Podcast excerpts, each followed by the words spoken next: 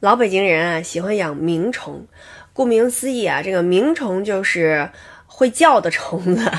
嗯，比如说什么蛐蛐儿啊、蝈蝈儿啊、油葫芦啊、鸡鸟啊、蚊子呀。养蛐蛐儿的呢，我知道是那个就是斗蛐蛐儿，但是我没有在真实的生活当中见过蝈蝈和油葫芦呢。我见我姥爷养过蝈蝈，就是嗯，等到。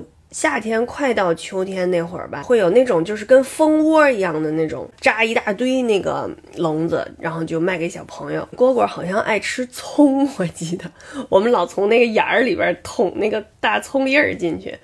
然后好像它还喜欢吃倭瓜的花儿。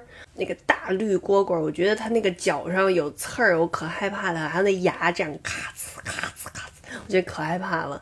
然后那个油葫芦，我姥爷他会用一个葫芦，等到冬天的时候，他就把那油葫芦放在那个葫芦里面盖个盖儿，那个盖儿上面还有一些雕刻，就很精致。然后他就把它揣在怀里。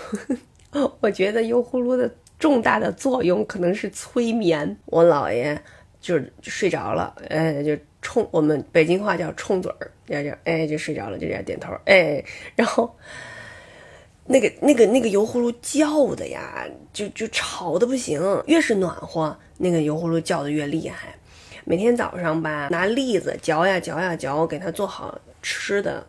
嗯，那我不知道一天喂几顿，反正我就见过我姥爷嚼完了以后，给它 放在那个葫芦里。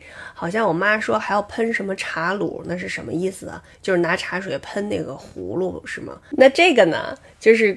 原来挂在这儿的这个，虽然说是蝈蝈笼子哈，可是它是做成这个鸟笼子的形状，但我觉得它就就是个工艺品，真的，因为 那个蝈蝈刚一进去就咔咔咔把这条咬折了，我还让人家又去给我修的。